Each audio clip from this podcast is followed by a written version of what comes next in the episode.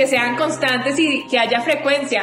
En las redes sociales los resultados no son milagrosos, no les va a ocurrir a un mes, no les va a ocurrir a los dos meses, les puede ocurrir a los seis meses, al año, a los dos años. Entonces es muy importante cuando me decido hacer esta estrategia y todo, verla a largo plazo, saber muy bien cómo la voy a hacer, si es que necesito contratar un equipo de producción. Hola, soy Tatiana Velázquez. Cada semana dirigimos nuestras luces y toda la atención hacia una latina que con su inteligencia, talento y servicio está elevando nuestra comunidad y pavimentando el camino para las que venimos detrás. Ellas son innovadoras, empresarias, científicas, celebridades, pero sobre todo heroínas del día a día. Sus acciones, valentía y dedicación nos dicen en voz alta que como mujeres hacemos la diferencia y hoy pueden ser tus mentoras. Bienvenidas a Latinas Mastermind. Hola a todos, feliz miércoles para todos, bienvenidos a Latinas Mastermind. Este es el episodio número 81 y hoy vamos a hablar sobre influencers y vamos a hablar sobre cómo triunfar en el mundo digital de la mano de una de las expertas y la autora del libro que tiene el mismo nombre, Cómo triunfar en el mundo digital. Hoy te está con nosotros Lina Cáceres. Lina es la vicepresidenta del Departamento Digital para el Desarrollo Artístico y Comercial de Latin World Entertainment más conocida como Latin We. Esta firma que está ubicada en Miami es la encargada de manejar talentos de esos youtubers que ustedes conocen, esos youtubers que ustedes siguen todos los días como Poche, Sime Punch, Sebastián Villalobos, bueno, y muchísimos más. Lina estuvo aquí con nosotros en Latinas Mastermind y nos va a contar ¿Qué es lo que tenemos que hacer para convertirnos en influencers? Y no solo para personas, no solo para aquellos talentos que están dedicados a trabajar en el área digital, en todos los que se están convirtiendo en influencers digitales, sino también para las marcas, también para los empresarios que tienen compañías que pueden convertirse en influencers. Este libro es totalmente recomendado, funciona para personas naturales y también para compañías. Espero que todos vayan y lo compren. Aquí en las notas del podcast les voy a dejar el link para que lo puedan comprar. Lina Cáceres nos va a compartir el día de hoy muchos tips y paso a pasos y nos va a contar qué es lo que vamos a encontrar dentro del libro. Espero que todos disfruten muchísimo esta conversación del día de hoy. Los dejo con Lina Cáceres. Tú comienzas el libro con algo que me llamó muchísimo la atención y es contar una historia, el storytelling. O sea, ese tiene que ser una, digamos, columna vertebral de esta parte, de entrar a la parte digital. Yo creo que todos tenemos una historia para contar. La cosa es que nosotros tenemos que ser únicos, en nuestro estilo, no en lo que estamos haciendo, pero en nuestro estilo. Y es algo que saqué de esas primeras palabras, de esos primeros capítulos que leí del libro. Es una de las características principales de cuando alguien decide abrir las redes sociales. O sea, el libro lo que te dice es, hoy tienes una plataforma que te conecta en el libro estaba 3.8, pero ya la actualizamos y es 4.4 billones de personas a nivel global para mostrarle tu talento, para mostrarle tu emprendimiento, para mostrarle tu servicio, para mostrarle tu producto. Más te vale usarla a no quererla usar. O sea, hay una oportunidad de negocio gigantesca. Con solo mil personas que practican, tú puedes hacer un negocio de esto. Entonces, ¿qué son las características importantes que tienes que tener? Ser un gran storyteller, ser una voz de las plataformas, sino un eco, y es tener un mensaje, tener un para qué lo voy a hacer. Digamos que hoy en día las marcas, las grandes marcas tienen un reto gigantesco y es que las grandes marcas antes vendían productos, ¿me entiendes? Y te vendo este por dos por uno y la gente compraba por el producto, por el precio. Hoy en día la gente compra porque esté alineado a mis valores, porque sea una marca responsable, porque sea una marca con propósito. Entonces, esa parte de ser una voz y decir, esta es mi marca y esto es por lo que mi misión y mi visión y mis valores y me siento orgulloso de eso. Por esto es lo que yo lucho. Esta es mi lucha, entre comillas. Exacto, entonces por eso hoy vemos todas las marcas hablando de inclusión, hoy vemos todas las marcas hablando de sostenibilidad, de cuidado del medio ambiente, cosas que antes a nadie le importaba, pero hoy sí importan, en las nuevas generaciones importan. Entonces, es muy importante ser esa voz, ser un gran storyteller, saber que eres un emprendedor, porque eh, esa marca personal o ese lo, lo, tienes que hacer rentable, lo tienes que convertir en un negocio, pero no es un negocio que empieza con los 20 millones de dólares que tienen las grandes empresas, sino que tú eres el productor, el creativo, el negociante, el abogado, el, el accountant y, te tienes que poner una cantidad de sombreros. Entonces, eso también lo hice porque para el que quiere serlo, pues se da cuenta, oye, esto no es tan fácil como me lo creía que era abrir una cuenta pública y tomarme selfies. No, esto tiene, le puse 10 características y las hice a manera de taller porque siempre lo que más me ha gustado al mundo digital es que es un mundo donde es diciendo y haciendo. La acción es súper importante. Entonces en ese capítulo quería que la gente empezara a accionar y a decir después cuando termine el libro, oye, pero ya adelanté esto, porque no lo sigo? O que ya tuviera algo en lo que se hubiera empapado y se hubiera acercado. Y yo creo que eso es lo bonito del libro también. Y, y me encanta también cuando me mandan las fotos con los talleres que llenaron y cómo lo hicieron y lo que escribieron, que se me hace muy de lo que se necesita el día de hoy. Y digamos que también ahí marco mucho la parte de storyteller porque yo creo que hoy en día uno tiene que saber eso.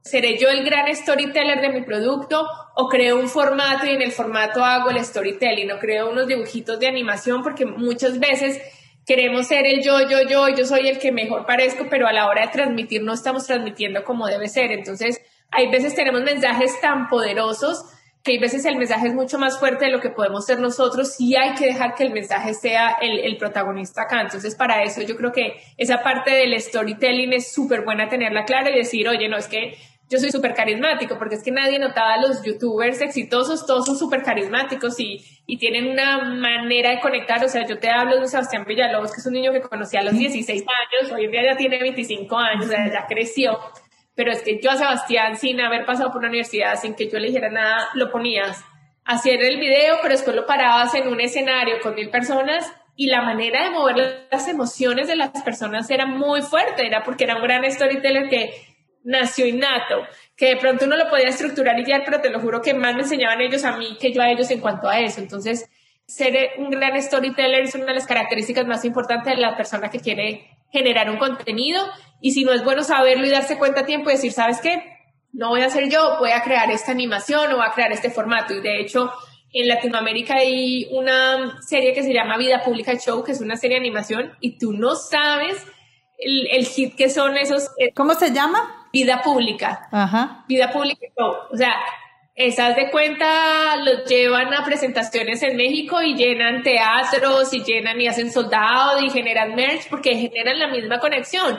Entonces ahí está que no necesariamente tiene que ser la persona y no solamente tengo que ser yo, es que tengas un buen mensaje y que busques la mejor manera de transmitirlo. Y yo creo que si esas cosas te las dicen a ti antes de votarte al ruedo, pues tú ya llegas con algo mucho más organizado, porque pues hoy en día todos tenemos la misma posibilidad de comprar una cámara, de comprar un celular o tener una cámara, de tener el servicio de internet y empezar a subir videos. Lo que nos hace diferente es qué tan fortalecidos lleguemos, qué tan fuerte está ese universo que tenemos para mostrarle al mundo o esa marca personal que tenemos nosotras para que se expande y se amplifique y conecte con tantas personas. Exacto. Mira, yo mientras que iba leyendo, yo iba eh, tomando nota como que son cosas que le quiero preguntar a Lina o que nos aclare o que no lo deje más. Otra de las cosas que tengo es la estrategia y la persistencia. Porque no es solo el hecho, o sea, lo, que aprendí es no solo el hecho de querer aparecer en la red o de querer decir algo, sino es, tiene que tener una estrategia por detrás. Tienes que decir, bueno, voy a decir esto, pero con un propósito. La estrategia y la persistencia, así como tú, que eres persistente así como tú. Pero es la persistencia. Y otra cosa que me llama mucho la atención es, y tú lo acabas de decir, tú dices, puedes tener millones, millones de likes, puedes tener millones de, de seguidores, pero el engagement y tu contacto uno a uno, cómo es tu relación como con esas personas, es lo que más importa. Háblame un poquito de eso porque la competencia por los likes es absurda y lo otro es como los algoritmos cambian tanto, todo el mundo está detrás de un like. Todo el mundo está detrás del like, del like. Entonces es, ¿qué podemos aprender de, no ir detrás del like, sino construir un engagement? No es ir detrás del like, es ir detrás del impacto. es impactar a las personas. Y cuando tú generas ese impacto, el engagement es el resultado. ¿Por qué? Porque esa, a esa persona que impactaste te va a querer seguir a ti, se hace parte de tu comunidad, tú te vuelves el líder para ellos. Como te decía, con las redes sociales le podemos llegar a 4.4 billones de personas, que es la audiencia que está ahí. Pero ¿qué porcentaje de esa audiencia yo lo voy a convertir en comunidad? Porque si yo me quedo simplemente en tener audiencia, en las personas que me ven y me dan de pronto un like y me siguen y, y, están ahí, pero no están interactuando conmigo, pero no hay una retroalimentación, pero no me tienen a mí como líder, pues no va a pasar nada porque en redes sociales, si tú no construyes comunidad, no puedes monetizar nada. Tú puedes monetizar en redes sociales una vez que tengas una comunidad y la comunidad debe ser súper sólida y súper activa y te tiene que comentar y tiene que compartir y tiene que estar ahí. Entonces, por eso te digo que a la final, para poder construir una comunidad, tienes que tener un propósito, porque sin propósito no hay una comunidad, porque es cuando, eh, en eso es en lo que ellos se alinean contigo y empiezan a verte a ti como líder de, de ellos. Entonces, ese es el secreto de las redes sociales. O sea, la persona que llegue a las redes sociales y se vuelva un eco de los retos, que hay millones de retos, y eso cuando tú te vuelves eco de los retos, pues te puedes viralizar y tener millones y millones de views. Pero cuando vas a hacer un evento offline, vas a llegar y nadie va a aparecer o van a aparecer tres pelagatos y no va a aparecer un porcentaje de comunidades porque ahí no hay engagement, porque ahí no hay comunidad, porque simplemente hay una persona que me divierte el contenido. Pero no más. Es muy importante eso, tener un propósito claro para impactar y haciendo esas cosas, el engagement, la comunidad se me va construyendo y ahí es donde ya yo puedo decir, soy exitoso en las redes sociales.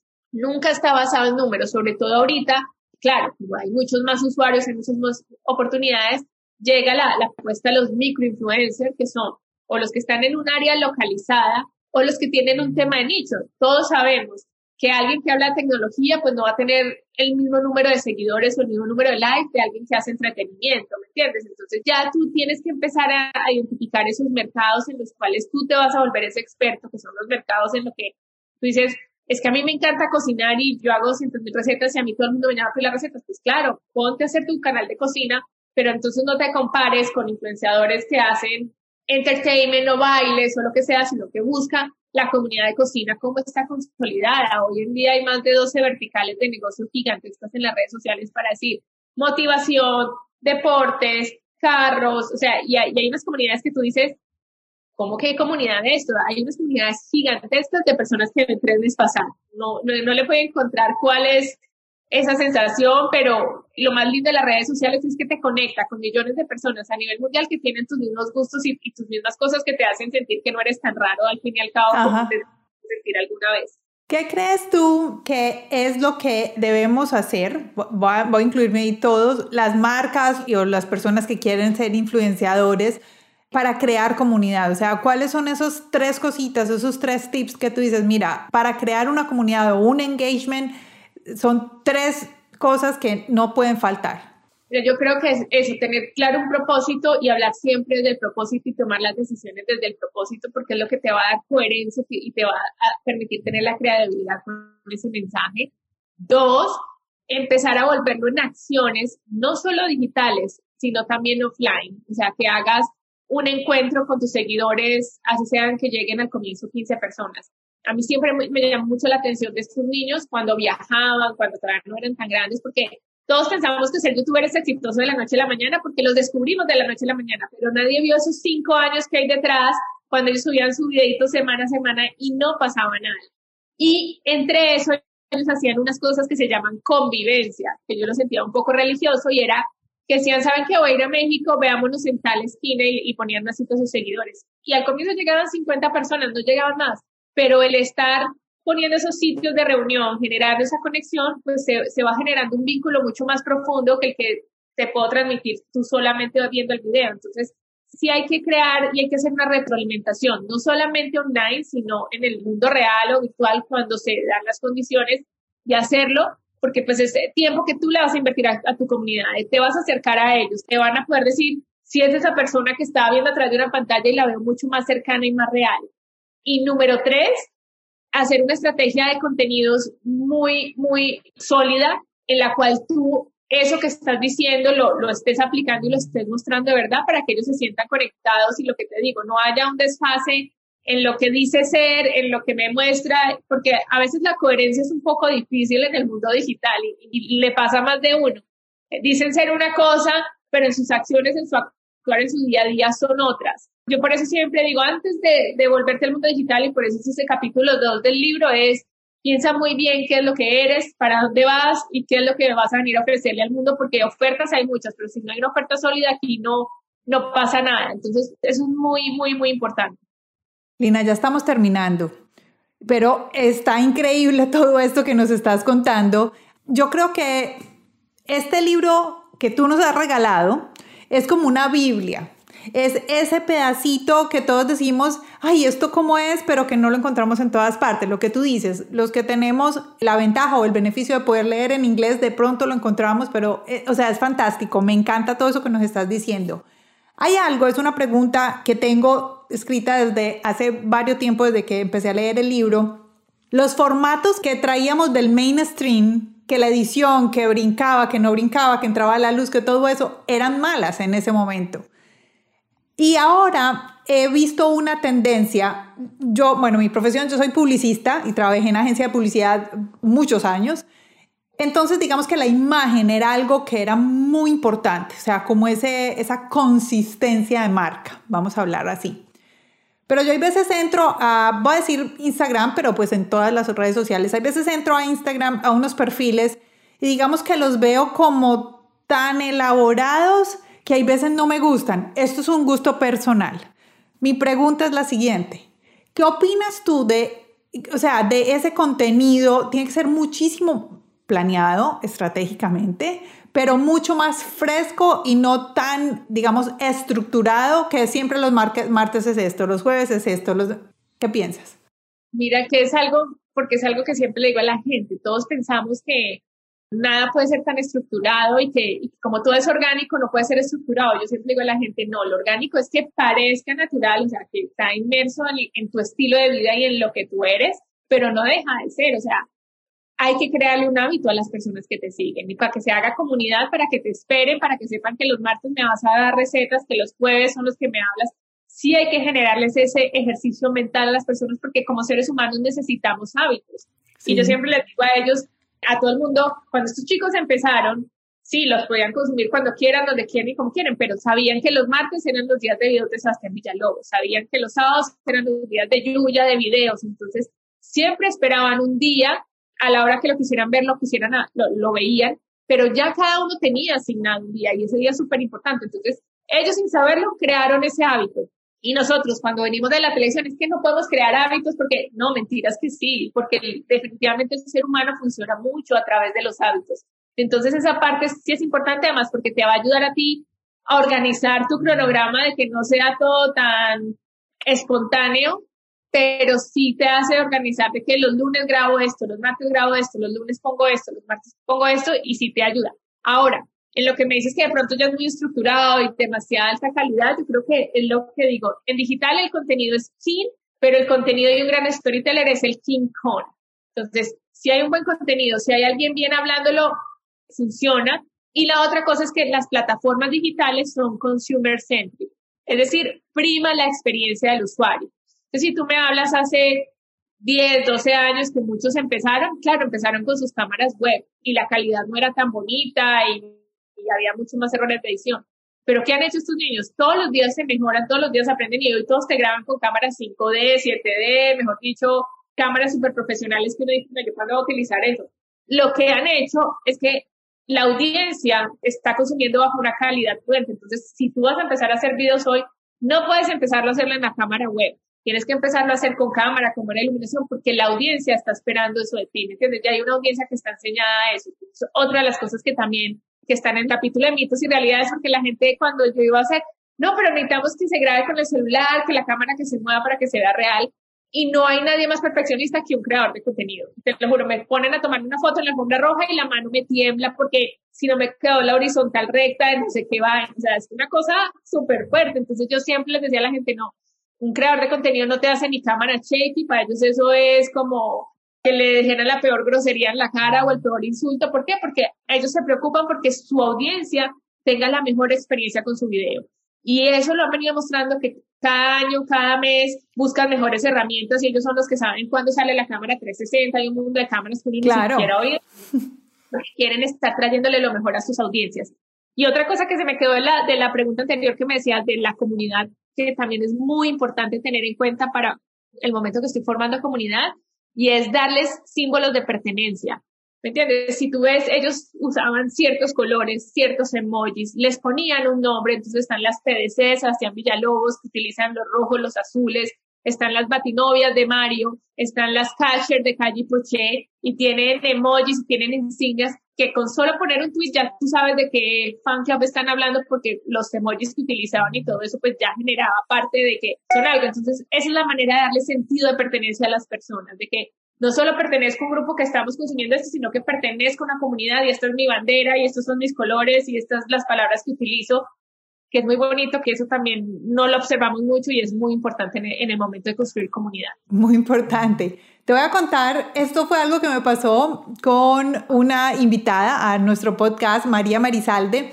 María, ella es una coach y trabaja mucho con la ONU Mujeres en el tema de diversidad de género en las empresas. Entonces ella, digamos, es consultora en ese tema, pero también hacía entrenamiento en las empresas hablando de, de la diversidad y cómo se hace. Bueno, caso es que todo su trabajo era presencial. Cuando llegó la pandemia, por supuesto, todo se volteó y ella tuvo que reinventarse, volvamos a usar la palabra.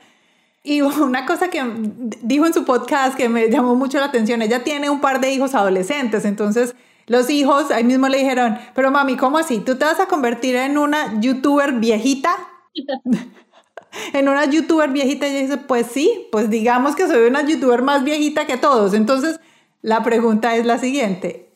¿Las redes sociales y triunfar en este mundo digital es solo para los jóvenes? No, y es uno de los mitos de, mi libro. Las redes sociales son para todo el mundo. Tenemos casos maravillosos de gente de todas las edades. Tenemos a Doña Ángela, que es un personaje mexicano, tiene 62 años y empezó a, hacer videos de YouTube subiendo sus recetas de su rancho mexicano deliciosas, sus taquizas y sus cosas y las empezó a compartir y, y el canal se llama El Rancho de su Cocina. En menos de un año alcanzó más de 3 millones de suscriptores. Uh. Hoy en día es seleccionada por Force México como una de las 50 mujeres más poderosas de ese país. Y mira, 62 años, que tú dices, en el campo, que tú decías, ¿cómo se le ocurrió grabar un video desde el campo, subirlo a un canal de YouTube, el Internet en el campo de México llega, o sea, muchas cosas. Y mira que no hay ni edad, ni estrato social, ni figura. Y digamos que se, el último año YouTube empezó a visualizar esas historias como la doña Ángela. En Colombia tenemos a Nubia y sus hijos, que sí. están sobre 40. En Ecuador está Nancy Rizol. Acá en Estados Unidos está Jenny Donovan, que a los 62 años también empezó a subir videos haciendo colchas de retazos. Hoy tiene una multinacional, una multiempresa, una empresa multimillonaria en Missouri y, es que eh, y me dicen que es un town súper chiquito que se volvió la sensación del pueblo, que de hecho mucha gente va a visitar su fábrica y todo porque es la que hace los videos de YouTube. Tenemos a Julio el Profe en Colombia, tenemos a Ryan Story Review que a los ocho años es el joven millonario más, pues el millonario más chiquito del mundo, o sea que ahí nos demuestra que hay para todas las edades, los colores, los sabores, los estratos, mejor dicho, todo. Para todo el mundo. Bueno, eso está fantástico. Lina, muchas gracias. Gracias por toda esa conocimiento que nos compartes, porque estás abierta a compartirnos y a darnos muchísimo de ti. A todos quiero invitarlos, muéstranos otra vez ese libro. Vamos a poner ese pedacito para que todos lo vean en nuestras redes sociales y puedan comprar este libro. Voy a dejarles el link dentro de las notas del podcast para que puedan ir directamente y lo compren. ¿Qué se nos quedó, Lina? No, yo creo que podemos hablar toda la tarde de este tema porque a mí me apasiona, pero creo que con la información que dimos está súper completo. Ya la gente sabe qué se necesita, cuáles son esas características principales eh, un poquito de cómo nació esta relación mía con el mundo digital y cualquier otra cosa que se les ocurra, pues estoy disponible en todas mis redes como Lina M. Cáceres. Lina M. Cáceres, en todas. Todas. Ya saben, todos vamos a seguir a Lina. Eh, escuché que ella leía los DMs, entonces muy bueno que cada uno, si tiene alguna pregunta, pues lo primero es lean el libro, cómprenlo. Me quedo esperando el audiolibro he salido de Estados Unidos desde que empezó la pandemia. Hace 15 días cumplí un año por primera vez en mi casa entera, que mi familia todavía no lo puede creer. pero ya esperemos que después del próximo semestre ya haya más movimiento y podamos hacerlo realidad. No, te va a ir súper bien, Lina, y muchísimas, muchísimas gracias por compartir esto con todos nosotros. Me quedan varias preguntas, pero la última pregunta es, ¿qué consejo les das a estos emprendedores que están escuchándonos y que dicen, yo quiero utilizar estas herramientas para mi negocio? Tres cosas que puedan hacer. Bueno, lo primero es actúen, si, si se les ocurrió la idea, no sé qué, háganla, cómprense el libro, busquen videos de YouTube, consuman el mundo digital, porque creo que el mayor error que cometemos todos es que no lo consumimos y queremos que vengan y nos digan todo. Y cuando uno consume el mundo digital lo entiende perfectamente, sabe que está en tendencia, sabe en el nicho de mercado en el que estás qué es lo que está pasando para poder llegar con una oferta innovadora.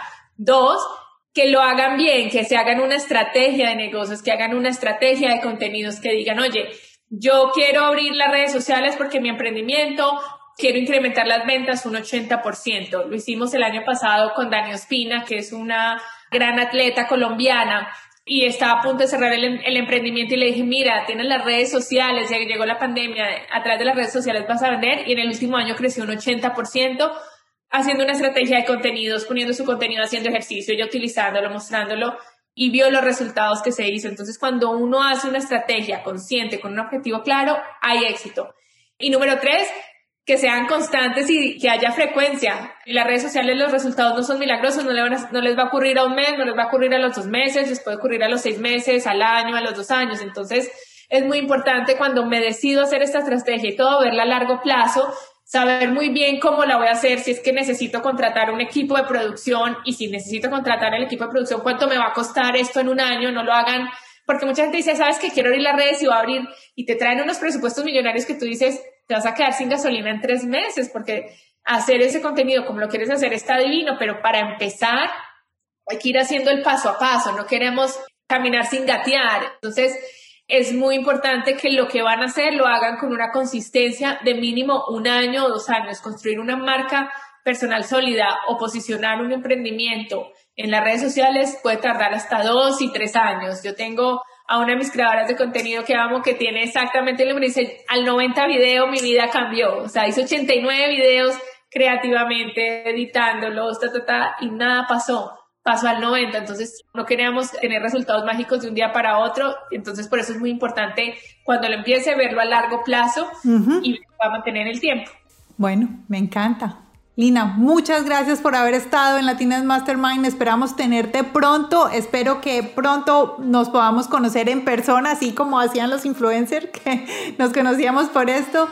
Y espero poder tenerte en un próximo episodio para que hablemos más de este mundo digital que es fantástico y que es para donde, donde estamos y para donde seguimos. No es el futuro, es el presente. Es el presente y para donde seguimos. Exacto. Perfecto. Bueno, a todos ustedes, muchas gracias, muchas gracias por haber estado en Latinas Mastermind, muchas gracias por habernos acompañado. Recuerden, si tienen preguntas, pueden hacerlas en nuestras redes sociales. Vayan a nuestra página web www.latinasmastermind.com Ahí se pueden inscribir en nuestro mastermind. Somos diferentes grupos y ahí vas a, unirte a uno de los mastermind que es especial para ti. Y aquí con Lina vamos a estar en la parte de emprendimiento y desarrollo digital. Yo sé que este podcast les va a ayudar a muchos de ustedes. Espero que estén muy bien y nos escuchamos el próximo lunes en Latinas Mastermind. Lina, chao, muchas gracias. Chao, gracias.